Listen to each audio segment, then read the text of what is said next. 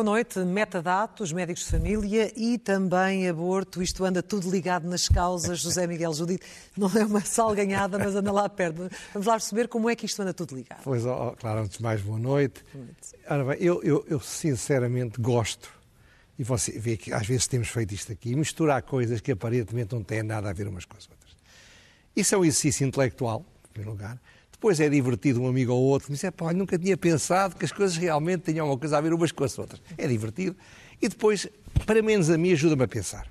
Porque obriga-me a ver as coisas de outro ponto de vista, fora com outra, um bocadinho fora da caixa. Ora bem, quais são as três coisas que eu acho que estão ligadas ou podem ser ligadas?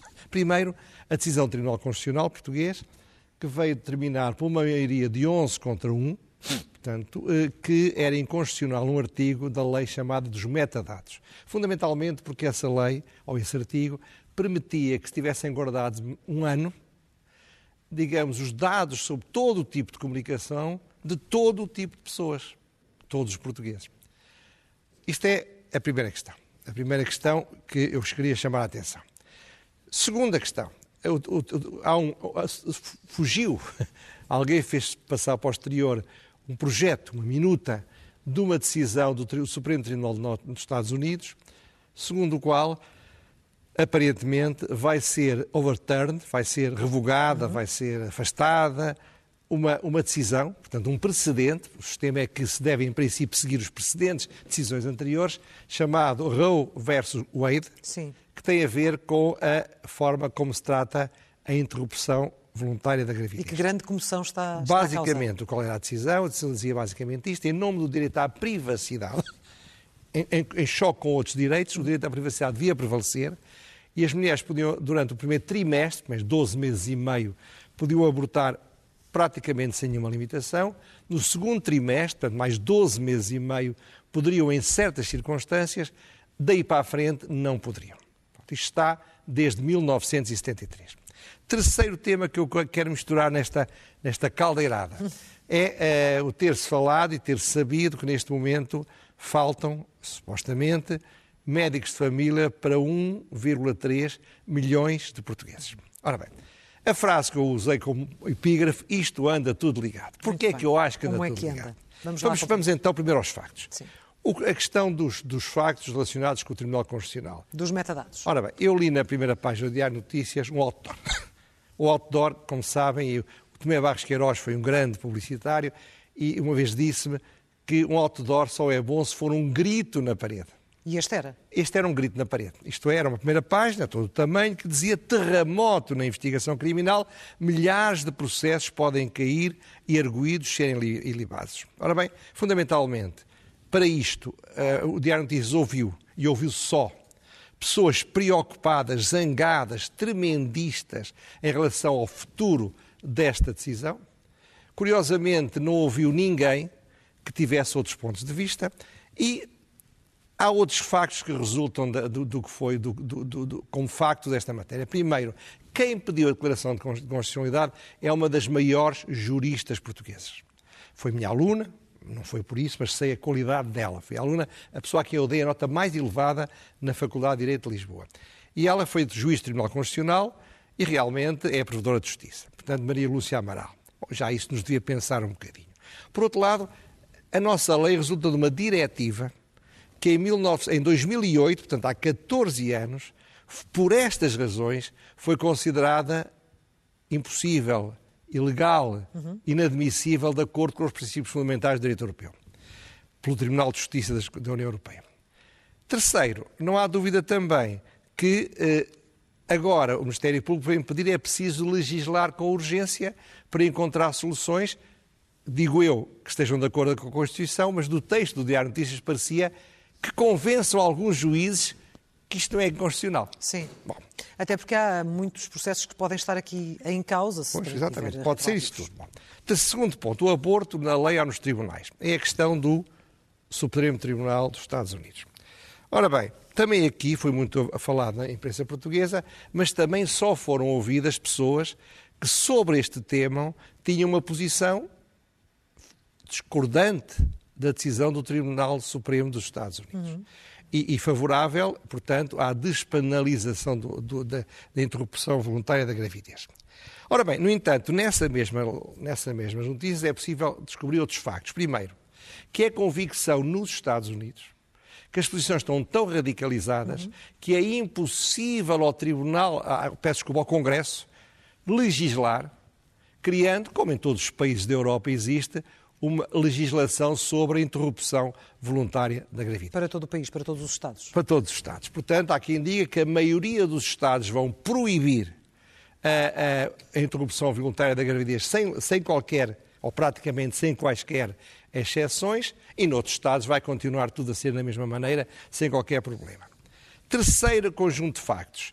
António Costa prometera e voltar a prometer, o Ricardo Araújo Pereira fez um magnífico levantamento, que ia acabar com a falta de médicos de família, todos nós iríamos ter médicos de família, prometia praticamente todos os anos para o ano seguinte, e, portanto, com o otimismo que ele tem, ou com a característica que ele tem de que, sem estados de alma, diz tudo e o seu contrário e não sente qualquer motivo para nos pedir desculpa, nos andarem a enganar. Ora bem... Agora já não promete, porque como não cumpriu e gato escaldado de água fria tem medo... É extraordinário também. Em vez de pedir desculpa por ter prometido que não podia cumprir, eu estou escaldado, agora tenho já. medo. Agora não digo quando, é quando for. Bom, ora bem... Não há dúvida que também é um facto que, portanto, haveria 1 milhão e 300 milhões de portugueses sem, mil. 300 mil, peço desculpa, eh, sem médico de família, e como são 12,3% dos utentes registados nos centros de saúde, isso significa que nós temos registado nos centros de saúde cerca de 10 milhões de portugueses. É, é o que dá estas contas, como diria o António Guterres, é fazer as contas. Hum. Mas eu fiz, posso garantir. Ora bem, a notícia também fala uh, de, de pontos de vista, as notícias só falam do ponto de vista axiomático que todos temos de ter médico de família. E que, portanto, é Ou preciso. que seria, no mundo ideal, seria assim que as coisas? Não sei se é no mundo ideal, é no mundo que algumas pessoas acham que é ideal. Como tudo, e felizmente, nós estamos em países. Mas sendo que é um objetivo deste governo, ou era? Pois, e do anterior, se calhar também. Ora bem, também é um facto, também é um facto que eh, nós, portugueses, temos entre seguros de saúde e a DSE 4 milhões de nós, portanto 40% dos portugueses, têm mecanismos de proteção na saúde para além, evidentemente, dos centros de saúde.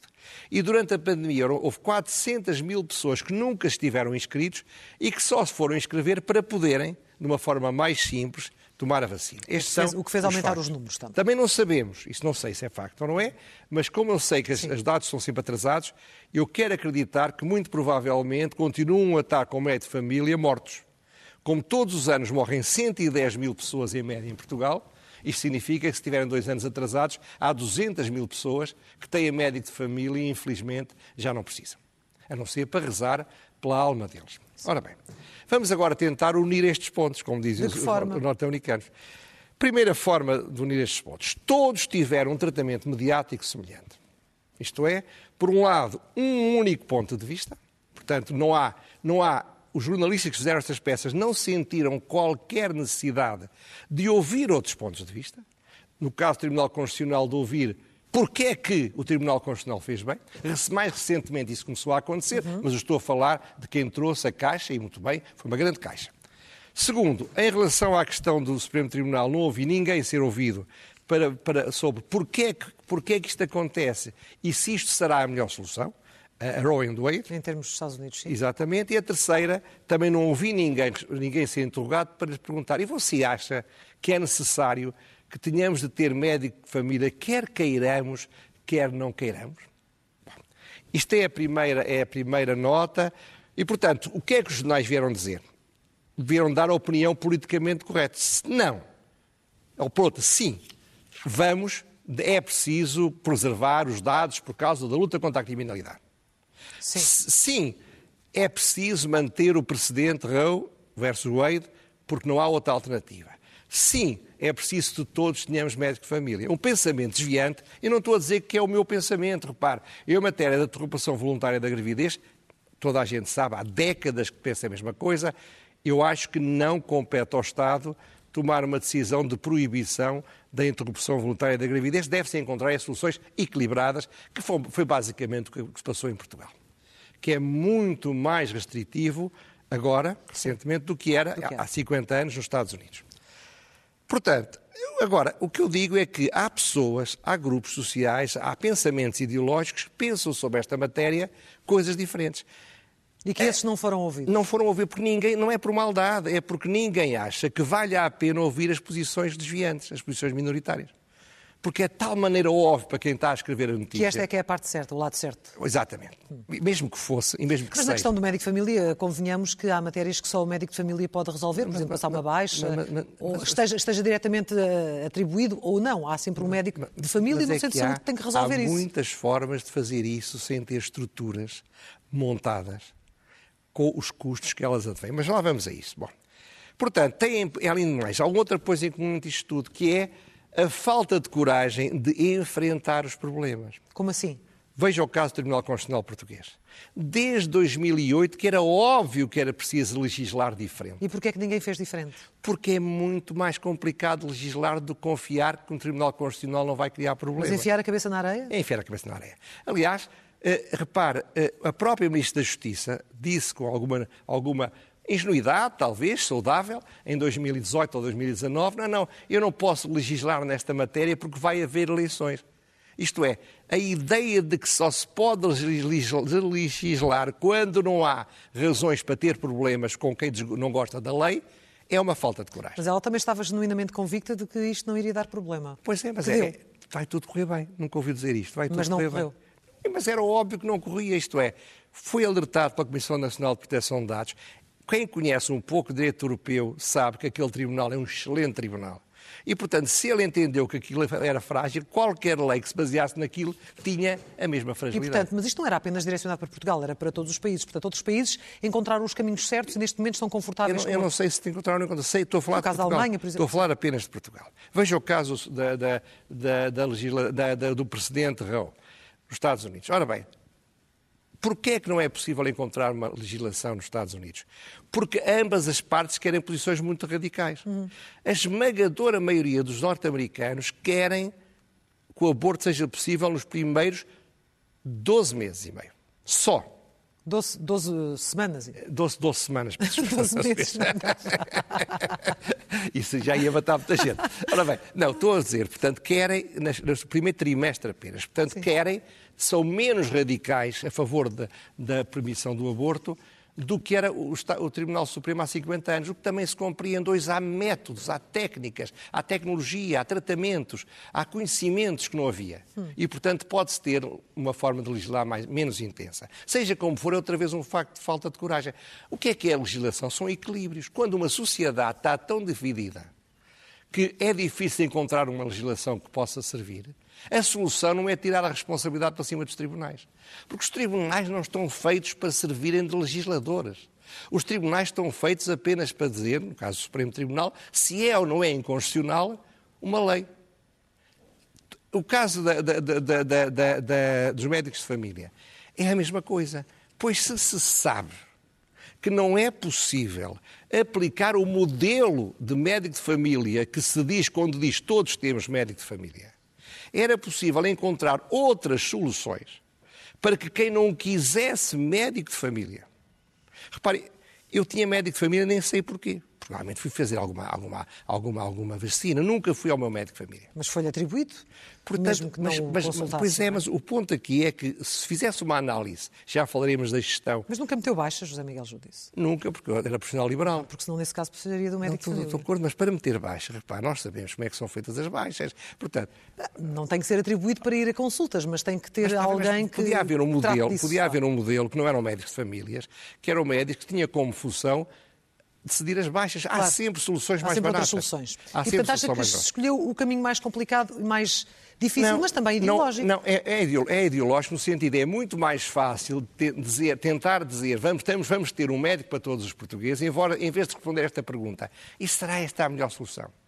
Não haverá outra solução. Porque é que só os médicos do centro de saúde podem dar baixas? Porque é que o meu médico, eu tenho um médico, que é um médico que eu vou Privado. quando tenho um problema. Porque é que esse médico Não. pode? Porquê? Já percebeu? Já, porquê? Qual é, qual é? Porquê? Porque só o médico do Estado é que é capaz de ser sério? Portanto, é preciso pensar fora da caixa, como você há bocado Ou é uma forma de tentar proteger o Serviço Nacional de Saúde. Mas é protegido de uma maneira errada, porque o Serviço Nacional de Saúde é muito importante. mas já lá iremos daqui a bocadinho, voltaremos ao tema. Mas, de facto, proteger uma coisa não é tentar que ela consiga aquilo que não se consegue ser ou que tem custos de, maneira, de tal maneira exorbitantes que depois se pagam caros. Hum. Muito bem. E então estamos com os pontos todos ligados, não é? Os pontos todos ligados. E o que é que nos liga agora a, a Dom Marcelo Rebelo de Sousa? Está outra vez aborrecido com o Presidente? O que é que ele fez desta, desta vez? Desta vez fiquei um bocadinho. Repare, é o, o, o, título que vai é o Queixinhas. Queixinhas? O Queixinhas. Então o que é que se passou? O, Presidente da República recebeu os partidos, como é normal, para ouvir deles o que eles pensavam do orçamento. Uhum. Mas por trás do ombro do Presidente da República está uma pessoa que não se cala que é Marcelo Rebelo de Sousa. Portanto, em vez de ouvir os partidos, o que é que fartou-se de falar? E quando se fala para partidos, é ou, ou, ou ingenuamente se pensa que aquilo fica ali, ou sabe-se que não fica e quer-se que não fica. Disse aos partidos para que eles cheguem cá fora e falem com os jornalistas. E então o Observador publicou o relato, por um ou vários partidos, não sei, segundo o qual o Presidente da República disse basicamente o seguinte: que, que está muito preocupado com a regionalização, com a forma como está a fazer, está muito preocupado com a bazuca, mas o governo não ouve, mas, mas, não consegue fazer passar as suas mensagens para a comunicação social. Calcule se o Presidente da República não consegue passar as mensagens sempre com 10 microfones à frente, o que serão os outros em Portugal. Então, que estratégia Depois, é que, que no fundo sente-se incapaz de fazer o que tem de fazer e chega ao ponto de a, a, a começar a falar de possíveis candidatos presidenciais daqui a três anos. Isto é, a lembrar, falou do Marcos Mendes e do Paulo Portas, será, portanto, uma concorrência entre a TVI e a SIC, vamos lá ver qual é que Concorrência à direita? Hã? Pronto, direita, ele só, ele só falou desses dois. Mas isto é, quando um Presidente da República lembra muito que, que, que ele tem um fim, está-se a transformar num pato molhado, como dizem os norte-americanos. As pessoas começam a dar-lhe cada vez menos importância. Ora bem, portanto, o que é que se passa? O Marcelo pensou, e o Presidente da República concordou com ele, embora não seja um novato na política, que queixar-se é uma política. Ora, queixar-se não é uma política. Queixar-se é uma per, era pura e simplesmente uma patética, impotente resignação. Se eu me queixo publicamente alguma coisa, é porque eu acho que não tenho condições mínimas para fazer aquilo que é suposto eu fazer. Ora, no momento em que ele confessa isto, o António Costa não vai ficar com uma lágrima ao canto do olho e não vai a correr a Belém e dizer: Oh, Marcelo, por amor de Deus, podias-me ter dito, eu vou fazer um esforço para te ajudar. Sim, isso não vai acontecer. Por isso, porque é que eu, eu às vezes irrito-me com o Presidente da República, há amigos meus que até me censuram, mas é que eu acho que é tanto talento que ele desperdiça ali, todos os dias, há 10 anos quase, tanta incapacidade em ser consistente, tanta resignação a ceder à espuma dos dias, sempre a falar daquilo como um comentador, aquilo que naquele dia está a falar nos jornais. Tanto calculismo desnecessário, tanto receio de desagradar. Portanto, o problema é que o Marcelo Rebelo de Sousa faz-me lembrar o super-homem da minha infância. Como sabe, era um, era um homem que andava vestido com o fato de pijama, mas que basicamente tinha superpoderes. Podia resolver todos os problemas do mundo. O que é que ele fazia? Ajudava velhinhas a atravessar a rua, impedia que elas fossem assaltadas, ia pôr o dedinho numa barragem para, ela, para não haver uma inundação. Como diria o Sérgio Godinho, sabe-me pouco que o Marcelo, com as qualidades que tem, com as notáveis qualidades que tem, não as use. Por, por, problemas que ele não consegue resolver e, portanto, está-se a transformar cada vez mais em alguém que nos vai continuar a dizer todos os dias, a ver se gente que chora com ele, a ver se nos comove, a ver se nos zangamos com o governo, porque coitadinho do Marcelo não consegue fazer aquilo que ele acha que Assumindo as suas incapacidades, na sua, na sua opinião. Mas é que ele não tem capacidade, ele tem um poder imenso. Ele é uma, a pessoa mais popular em Portugal, ele é uma pessoa decente, é uma pessoa séria, é uma pessoa respeitada. Se ele, sinceramente, lutasse por aquilo que ele acha que deve ser feito, sem medo de perder popularidade, sem medo de enfrentar uh, os poderes fácticos, sem medo de dizer coisas que possam ter reação, sem medo de que deixem de gostar dele, ele podia fazer imenso para aquelas coisas que ele acha, e bem, que são os problemas, designadamente os abusos de uma maioria absoluta. Mas arrisca entrar numa guerra aberta com o governo? Não, ele arrisca-se ele arrisca a passar à história como um senhor que tirava selfies e dava beijinhos. Ele não deixa uma pegada, já disse aqui várias vezes, e tenho pena, nunca, desde o 25 de Abril, com exceção do Jorge Sampaio, houve um presidente tão dotado para deixar uma pegada. Marcelo, o Mário Soares era, era um caso à parte, é, é um pai da, da, da democracia. Mas e ele não consegue, ele vai ser, infelizmente, uma, uma nota de rodapé na história da democracia portuguesa. E é pena, porque ele tinha tudo para ser o grande Presidente da República da Democracia. Vamos às rubricas, porque o tempo urge, começando pelo elogio.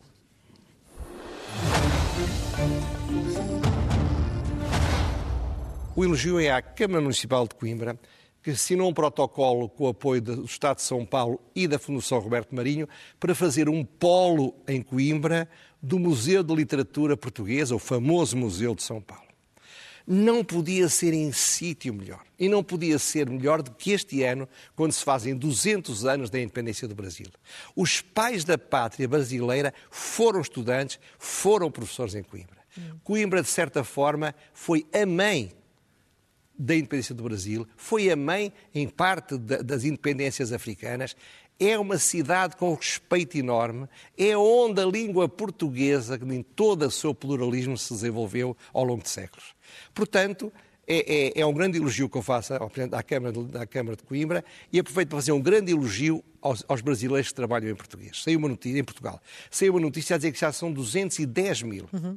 Ora bem, é uma grande homenagem que merecem. Todos nós conhecemos magníficos trabalhadores, sérios, que se dedicam, que têm um sorriso para nós, que são simpáticos, que respeitam os consumidores, que estão alegres e projetam alegria, desde os mais pobres, os mais com maiores dificuldades que aqui conheci tantos, até aos mais ricos também conheci. O Brasil é uma grande lição e os brasileiros em Portugal também. Está feito o elogio, agora ler é o melhor remédio.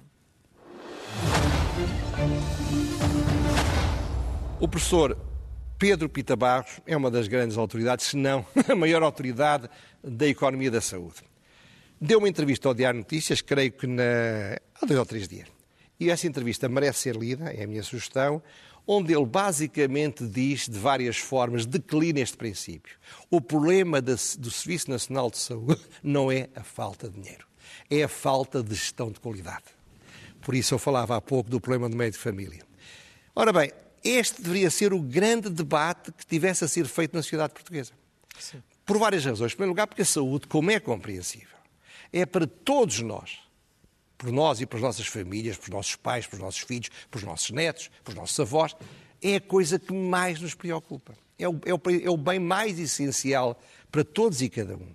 Depois, porque nós gastamos todos os anos 13,5, este ano, no orçamento, 13,5 mil milhões de euros com o orçamento da saúde, mas depois gastamos seguros de saúde, gastamos ADSE, gastamos a ida a médicos avulsos, onde vamos, e, e à farmácia, isto é, é um setor não apenas por razões sociais, não apenas por razões humanas, direitos fundamentais, mas também por razões financeiras, devia estar a ser objeto de um grande debate para saber como é que podemos fazer melhor e com menos dinheiro. Ora, o que é que se faz é tirar dinheiro para cima. É preciso um médico de família para todas as pessoas. Porquê? Porquê é que não há soluções mais baratas? E é um pequeno exemplo, e eu peguei naquele exemplo para o ligar a isto. Hum. Portanto, leiam, leiam a entrevista de, de, do professor Pedro Pita, Pita Barros. Barros. Agora a pergunta sem resposta. Ora, eu recebo muitas pessoas que me escrevem, telefonam, mandam e-mails e, ah, e, não posso estar a trazer aqui todos os assuntos, mas há uma senhora que me escreveu, uma telespectadora, que mandou um e-mail a queixar-se do que estava a passar na freguesia de Alvalade, de Lisboa.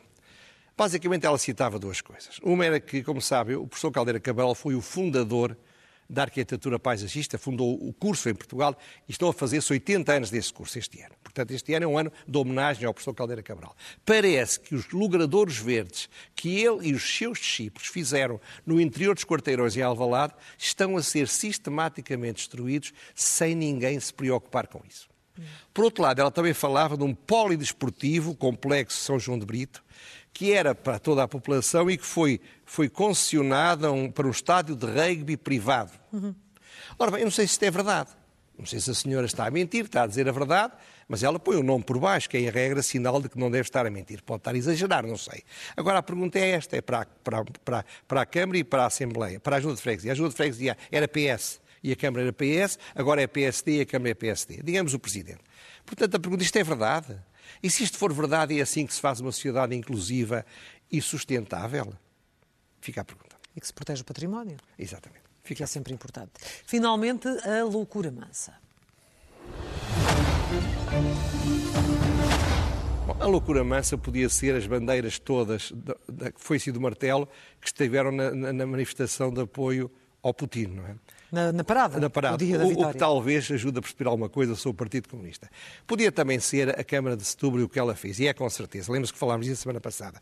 Mas o que é a verdadeira loucura é o que está a passar. Eu, eu perguntei, todos os serviços de informação não dizem nada, disseram, eu agradeço, não responderam a mim, nem quero que respondam a mim, quero que respondam ao país. Responderam no Expresso que eles estavam a vigiar este senhor Igor Kachin uhum. desde 2014. Sim.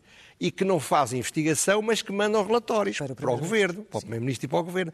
Então, desde 2014, mas pelo menos desde fevereiro, não há ninguém no Governo que, sabendo que estamos de alguma forma em guerra com a Rússia, tendo estes relatórios que devem ser metidos numa gaveta e que ninguém lê, não seria de, usando os meios de propaganda tão eficientes que o governo tem, passar a mensagem para não porem pessoas que fogem do Putin a serem recebidos por aliados do Putin. Ou alertar a própria Câmara, não? Claro, alertar as câmaras. Isto é uma coisa. Portanto, é claro que o governo chuta para o lado, mas não, isto é responsabilidade do governo. Provavelmente ainda do governo do Passos Coelho e depois do governo, dos governos. E existe uma, uma clarificação claro, do Primeiro-Ministro? O Chega tem toda a razão em pedir um inquérito sobre isto. Tem toda a razão.